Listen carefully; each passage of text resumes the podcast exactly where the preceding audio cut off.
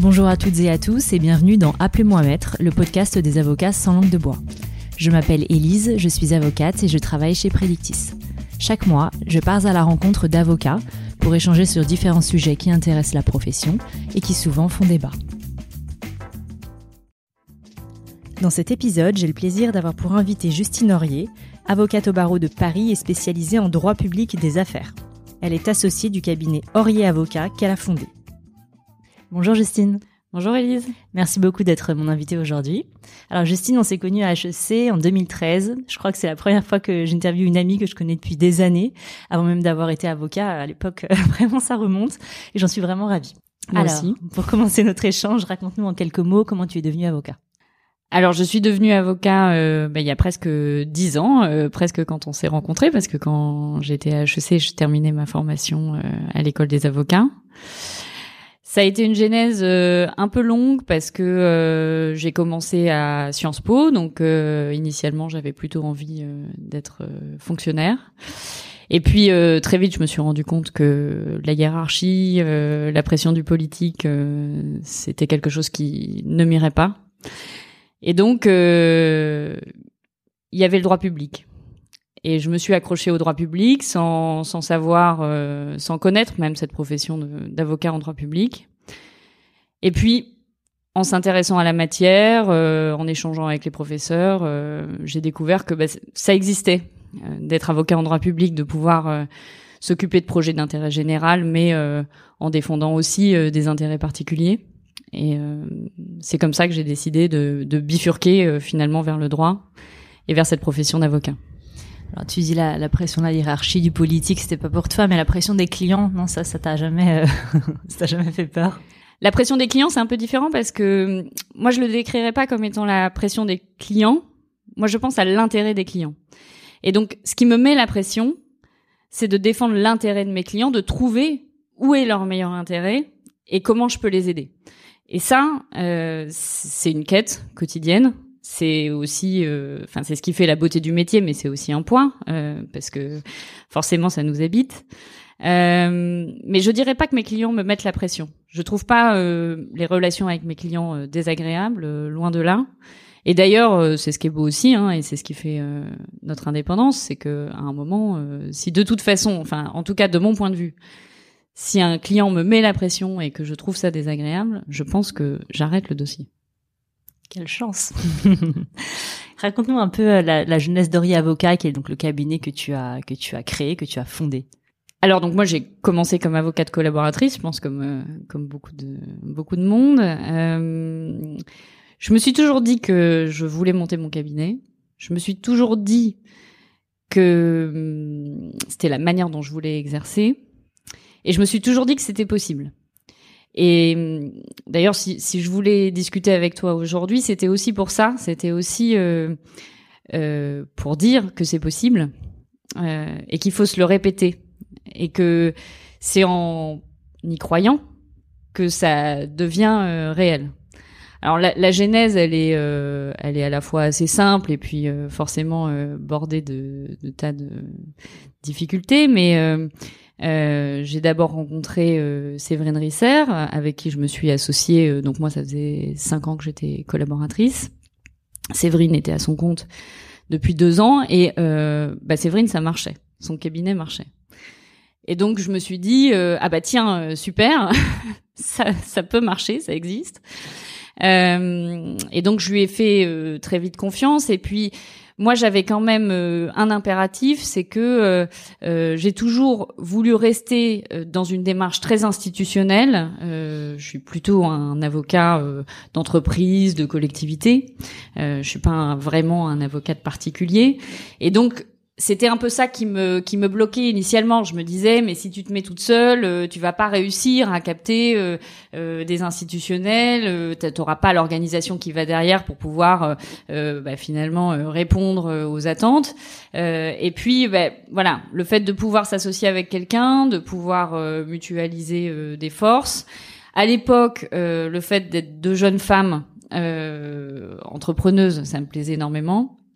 Et donc on est parti comme ça.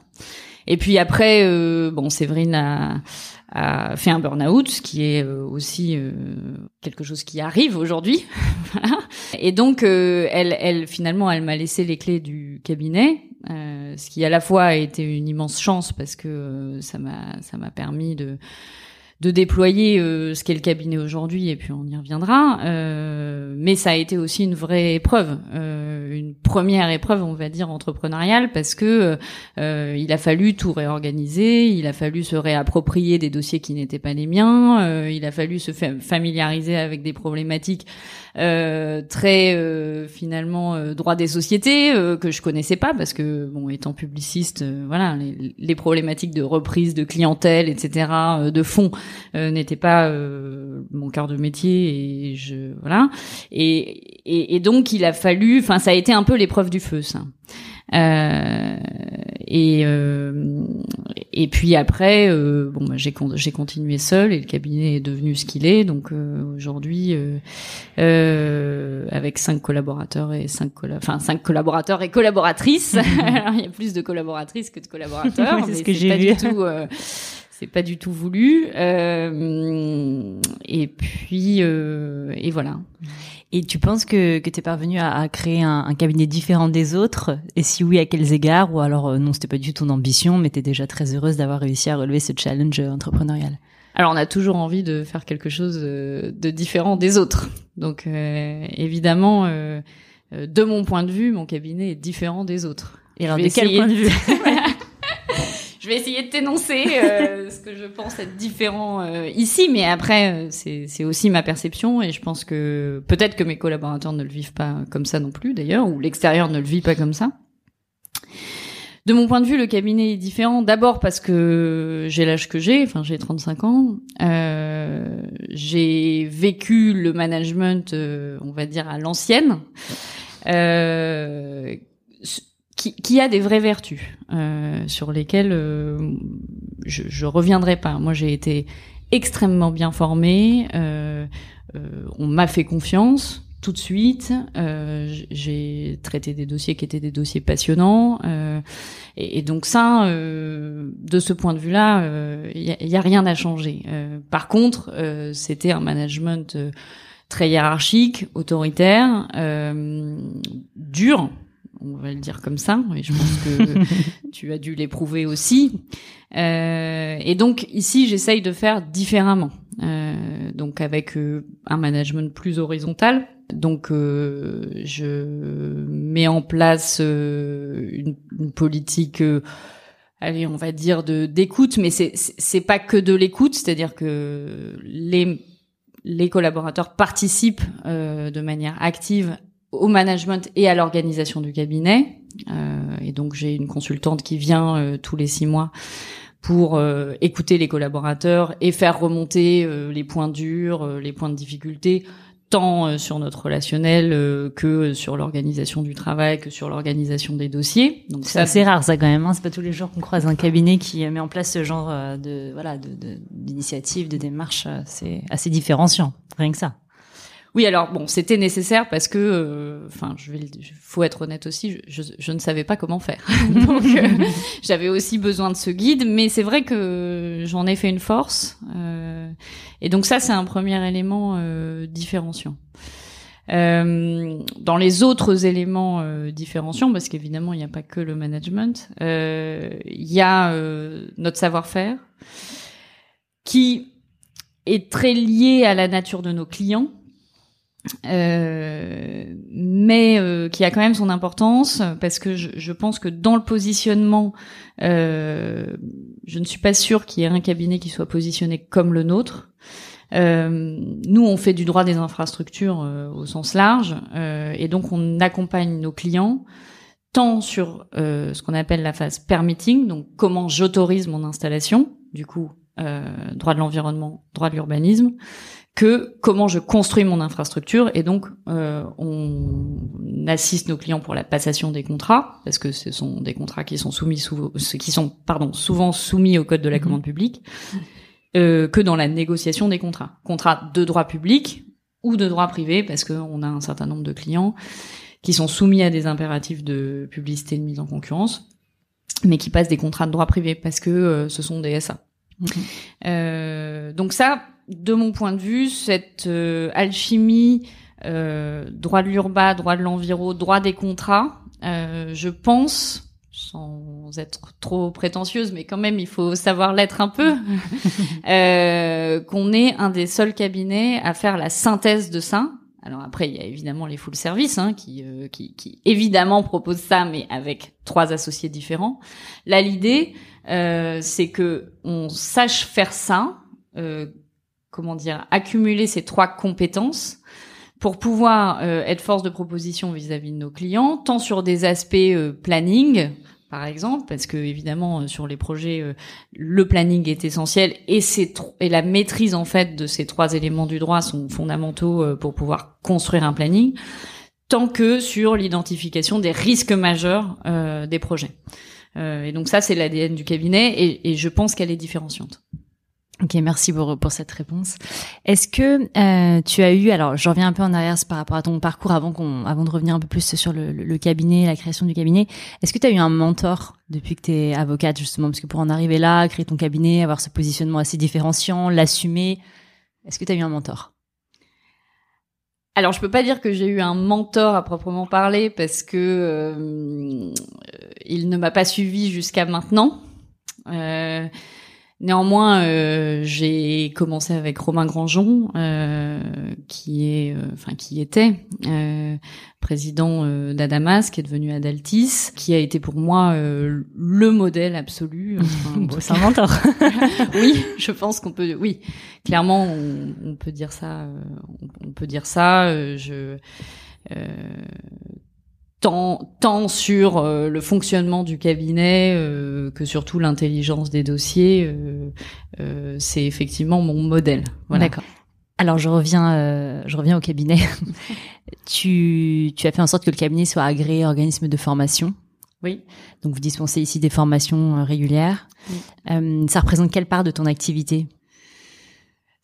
Alors, euh, ça représente une part importante de l'activité du cabinet, parce qu'en plus, je suis pas la seule à donner des formations. Euh, tous les collaborateurs ici euh, donnent des formations, quel que soit leur niveau. Alors forcément, du coup, c'est pas forcément le même public qui est visé. en termes de volume de chiffres, je dirais que c'est un cinquième du chiffre. C'est pas une part majeure, mais c'est une part qui existe. Et surtout, c'est pas tant le chiffre euh, que ce que ça permet dans le positionnement client et euh, dans l'expertise. Parce que donner de la formation, bah, ça nécessite de se mettre à jour, euh, enfin d'être tout le temps à jour. Ça nécessite d'être capable euh, d'exposer euh, évidemment les principes fondamentaux et puis le détail du régime. Hein. Donc nous, on fait des formations dans les trois matières, hein, contrat, environ, urbain. Euh, et puis, c'est un positionnement aussi qui est très intéressant parce que bah déjà, c'est pas des clients, c'est des stagiaires. Et les stagiaires, euh, ils te remontent des problématiques opérationnelles qui ne te remontent pas nécessairement en tant qu'avocat. Bien sûr.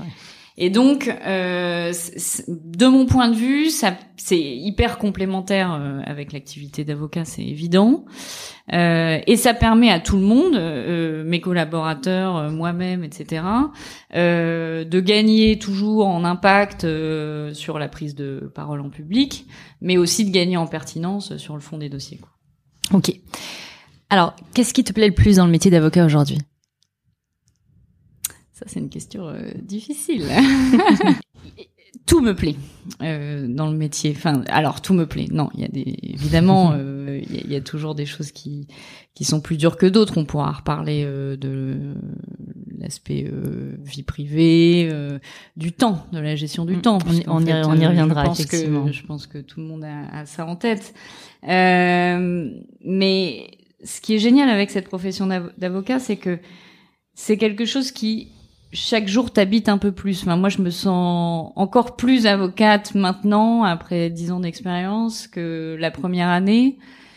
Et ce que j'aime, c'est la synthèse. Moi, je suis quelqu'un de très mesuré, je pense. Euh, j'aime bien que tout soit équilibré. Et je trouve que c'est un métier très équilibré parce que euh, il y a il y a l'oralité euh, qui est quand même quelque chose de merveilleux. Euh, et puis il y a l'écrit euh, qui permet quand même de prendre le temps, de réfléchir, d'agencer sa pensée. Et puis il y a des aspects stratégiques, évidemment. Il y a de la négociation. Euh... Il y a beaucoup de technicité aussi. Ça, cet aspect de la technicité, c'est pas, c'est quelque chose qui te plaît, c'est pas quelque chose qui te déplaît. Moi, tu vois, à la fin, par exemple, c'est un des éléments qui, qui me pesait le plus. Ah, d'accord. Ouais. Mm. Alors moi, j'adore. euh, j'adore. Et, et, en fait, euh, c'est vrai que j'ai pensé plusieurs fois à la politique, mais plus jeune, et j'étais incapable euh, de pouvoir avoir un discours clair sur des aspects euh, de politique générale, euh, enfin des choses euh, très macro en fait. Ouais, je comprends. Et le fait d'être expert libère complètement ma parole et libère ma légitimité et me permet d'être moi-même en fait. Oui, non, mais c'est très clair. Enfin, je, comprends tout à fait ton propos et je pense que c'est indispensable pour s'épanouir dans la profession parce que sinon, sinon c'est pas possible. Qu'est-ce que ça représente pour toi le, fait d'être avocat? Est-ce que c'est euh, l'un des plus grands succès euh, de ta vie? Est-ce que finalement, bah, c'est ta profession? Certes, elle est passionnante, mais ce n'est que ta profession. Comment tu, vois un peu les choses? Alors, je le vois pas en, termes de succès, parce que le moment où je suis devenue avocat, je pense, n'était pas un aboutissement pour moi. En revanche, euh, ce que je suis devenue aujourd'hui, effectivement, c'est-à-dire être à la tête de mon cabinet, euh, avoir construit une pratique, euh, avoir construit une clientèle. Ça, évidemment, c'est un aboutissement et j'en suis euh, très fière. Être avocat, le titre d'avocat en tant que tel, comme il recouvre des réalités extrêmement plurielles, je pense qu'il a une vraie valeur parce que je suis très attachée quand même à la défense des intérêts de mes clients et en ce sens, je me sens autant avocat que tous les avocats de France, évidemment. Euh, mais à la fois, je me sens tellement particulière, comme tous les avocats, je pense. voilà. S'il y avait une chose, malgré tout, à refaire dans la façon dont ta carrière s'est déroulée jusqu'à présent, laquelle serait-ce? Alors moi, j'ai un regret, euh, c'est le fait de travailler en français, enfin de ne travailler qu'en français. Voilà. C'est alors quand on fait du droit public, de toute façon, c'est très difficilement euh, dépassable. Euh, mais ça peut l'être. Euh, il y a quand même euh, des très belles pratiques euh, sur la place de Paris. Enfin, je pense à Sophie Pignon, par exemple, qui travaille beaucoup à l'international. je pense à Herbert Smith, où il y a une vraie pratique du droit de l'énergie à l'international. Enfin, voilà, il y a un certain nombre quand même de pratiques où on arrive à mêler droit public et pratique de l'anglais. Voilà, et puis euh, pratique à l'international. Euh, et donc, si c'était à refaire, euh, oui, je pense que j'irai un peu plus vers ça parce que maintenant c'est difficile. Il n'est pas trop tard non plus. Non, il n'est pas trop tard, mais c'est vrai que c'est difficile de reprendre ce chemin-là, de réaxer un peu là, et de, de réorienter la pratique. Ok, ok, ok. Quand tu te présentes, tu dis que tu es avocate, je crois, et pas avocat. En tout cas, tout à l'heure, tu as dit avocate, mais peut-être que tu m'as, tu, tu, as juste répété ce que je venais de dire. C'est bien ça Tu dis avocate? Bah en fait, je crois que je me plante tout le temps. je pense que je dis les deux. Euh... Donc t'as pas de préférence marquée pour euh, l'une ou l'autre des formulations? Non, euh, honnêtement, j'ai pas d'avis euh, très tranché. Euh, je suis, oui, voilà, je suis à l'aise avec les deux en fait. Ok. Alors tu disais juste avant que euh, bah, ce qui t'apportait surtout de la fierté, c'est pas tellement le fait d'être avocat, avocate, mais plutôt le fait d'avoir créé ta structure, euh, d'avoir développé cette pratique, etc. Est-ce que justement le fait d'être une femme de surcroît, euh, est-ce que est-ce que c'est ça aussi qui te qui te permet de tirer cette fierté là Est-ce que ce triptyque de femme avocate associée, c'est quand même quelque chose dont on peut être fier. Enfin, en tout cas, moi, je trouve que qu'on peut en être fier. Toi, est-ce que le fait d'être une femme pèse lourd justement dans, dans la fierté que tu tires de, de ta situation actuelle? Alors évidemment oui, euh, dans le sens où euh, c'est la rareté. Quelque part c'est la rareté. Euh, en même temps, je trouve, enfin en tout cas je ne veux pas qu'il y ait que ça, parce que je trouve que ça enferme aussi. Euh, de se dire euh, c'est un cabinet euh, féminin, c'est une jeune femme. oui, d'ailleurs, on a bien relevé tout à l'heure. Tu disais qu'il y avait plus de collaboratrices, mais que c'était pas voulu. Voilà, exactement. Il n'y a pas de, il a pas de revendication derrière ça. Euh, parce que euh, je, je, je, trouve qu'aujourd'hui, enfin les, les, temps qu'on traverse, mais ça c'est très personnel, hein, euh, mais sont très heurtés euh, sur ces problématiques évidemment, euh, et la profession, bon à la fois se relève de ça, mais souffre aussi de ça, et d'ailleurs a raison parce qu'il y a eu énormément d'abus et il faut le dire, il faut le qualifier, et, et, ça fait partie des, des luttes quotidiennes. Euh, mais je pense que euh, faut aussi, enfin en tout cas moi je le vois comme ça, euh, être dans la paix. Moi j'ai jamais souffert du fait d'être une. ça n'a jamais été discriminant pour moi parce que on s'est battu avant moi pour que ça ne le soit pas. mais du coup ça ne l'a jamais été. Ça a été même un levier. Enfin clairement. J'allais te le demander. je, je, je pense réellement que ça a été un levier parce qu'aujourd'hui bah mes clients sont aussi des clientes, euh, ont aussi mon âge et sont aussi très contentes et très contents euh, d'avoir un interlocuteur euh, qui est moi. Euh, et donc, euh, pour moi, ça a été plus une opportunité qu'un poids. et donc, c'est vrai que je suis plutôt dans l'apaisement vis-à-vis de ça, à être très contente que des hommes m'aient fait confiance, parce qu'au départ, c'est des hommes qui m'ont fait confiance. Et donc, euh, j'estime qu'aujourd'hui, il faut faire en sorte que tout le monde trouve sa place dans cette profession. Les femmes qui se sont battues pour, et puis aujourd'hui, euh, d'être dans l'apaisement aussi euh, vis-à-vis des hommes, parce que ce que je me dis aujourd'hui, c'est que ça doit quand même pas être facile d'être un mec avocat euh, jeune, euh, parce que euh, je pense qu'on leur fait un peu payer des fautes qu'ils n'ont pas commises. Est-ce que tu as trouvé un équilibre entre ta vie personnelle et professionnelle? Tu as évoqué brièvement le sujet tout à l'heure. La question de l'équilibre, elle est très subjective, hein, parce que euh, on y met euh, ce qu'on veut. Je pense que.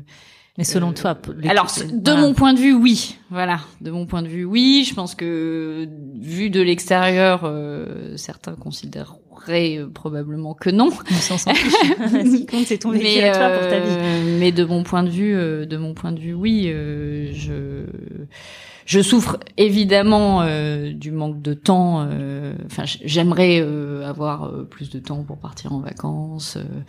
c'est pas c'est pas tant dans l'organisation des semaines que sur les congés, parce que ce qui ce qui pèse quand on a sa structure, c'est les congés. C'est très difficile de partir en fait, mm-hmm. de s'absenter plusieurs jours. C'est ça qui est difficile. Et donc ça, ça me pèse forcément de temps en temps. J'aimerais bien, oui, ça me ferait plaisir de partir un mois aux États-Unis, mais je peux pas le faire, voilà. ou en tout cas, je m'autorise pas à le faire. Euh, donc ça, euh, mais j'ai envie de dire, il y a plus grave problème dans la vie euh, que, que celui-là. et j'ai trouvé moi un équilibre. Alors qui, qui est le mien hein, Je, en fait, je fais une heure de sport par jour, ce qui m'aide à tenir la pression. puis après, je bosse. Et puis vers 21h, je suis chez moi. Voilà. En gros, non, mais c'est utile d'avoir des éléments précis, concrets comme cela qu'est-ce que tu, enfin, quel regard tu portes sur euh, les nombreux départs, en fait, enfin, les gens qui quittent la profession, notamment parce qu'ils ont souvent du mal à concilier vie personnelle, vie professionnelle. Est-ce que tu te dis, bah, que ils sont mal débrouillés et voilà. D'ailleurs, ce sont des départs féminins. Qu'est-ce que, voilà, quel regard tu portes là-dessus? Alors je me dis pas du tout qu'ils se sont mal débrouillés, euh, parce que j'ai eu le cas, hein, euh, j'ai eu des départs comme ça euh, au cabinet, donc en fait c'est quand même quelque chose que je comprends très bien. Euh, je pense que à un moment, euh, si t'es pas euh, animé euh, par le désir de monter ta structure, de passer associé, de, eh ben quelque part, et c'est très en même temps, je te le dis, et puis je trouve ça très réducteur de dire ça parce que bah, le traitement des dossiers, je pense que défendre l'intérêt des clients, chaque avocat, ça habite chaque avocat, et chaque avocat a envie de ça et, et peut donner ça. Euh, néanmoins, je pense que effectivement, s'il n'y a pas un sous-jacent très puissant euh, qui t'habite, bah tu à un moment euh, t'as pas envie, euh, t'as plus envie de faire le sacrifice. Euh, et ça, moi, je le comprends euh, extrêmement bien parce que c'est clair que si j'avais pas fait ce que j'ai fait aujourd'hui, peut-être que ça ne m'intéresserait plus ou en tout cas, ça m'intéresserait, mais j'aurais pas envie de donner ce que je donne. Et t'as jamais songé à, à arrêter la profession, enfin à quitter la profession? Non. T'as toujours eu un truc qui t'a, le sous-jacent était toujours le euh, sous-jacent toujours été là. Ok. Ok. Ouais. Alors pour clôturer l'échange, je te pose quelques hum, questions courtes qui appellent donc des réponses courtes. Quel est ton principal défi des trois prochaines années? Au-delà évidemment euh, de la pérennisation euh, du cabinet, ça.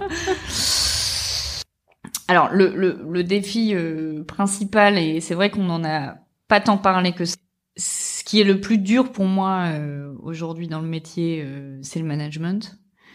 Et donc mon défi, euh, bah, c'est de pérenniser mon équipe.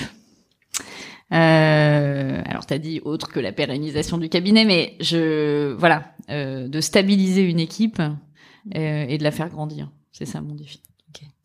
Dernière question. Si tu n'avais pas été avocate, dans quel métier penses-tu que tu te serais épanouie Euh, On me dit souvent médecin, journaliste. euh, Ouais, non, bah, bah oui, oui, j'imagine. Non, non, mais je, je, si la politique c'était pas aussi dur que ça euh, aujourd'hui, ça aurait évidemment été la Oui, politique. c'est assez cohérent avec euh, le début de ton parcours. Merci Justine. Merci beaucoup, Elise. Merci d'avoir écouté Appelez-moi maître. J'espère que cet épisode vous a plu. Pour ceux qui ne le connaissent pas encore, Predictis est un outil qui organise toute l'information juridique. Il est aujourd'hui utilisé par plus de 2000 professionnels du droit en Europe. Vous pouvez bien entendu tester l'outil gratuitement en allant sur predictis.com. Et si vous souhaitez me contacter, n'hésitez pas à m'envoyer un email à l'adresse elise.maillot@predictis.com. À bientôt.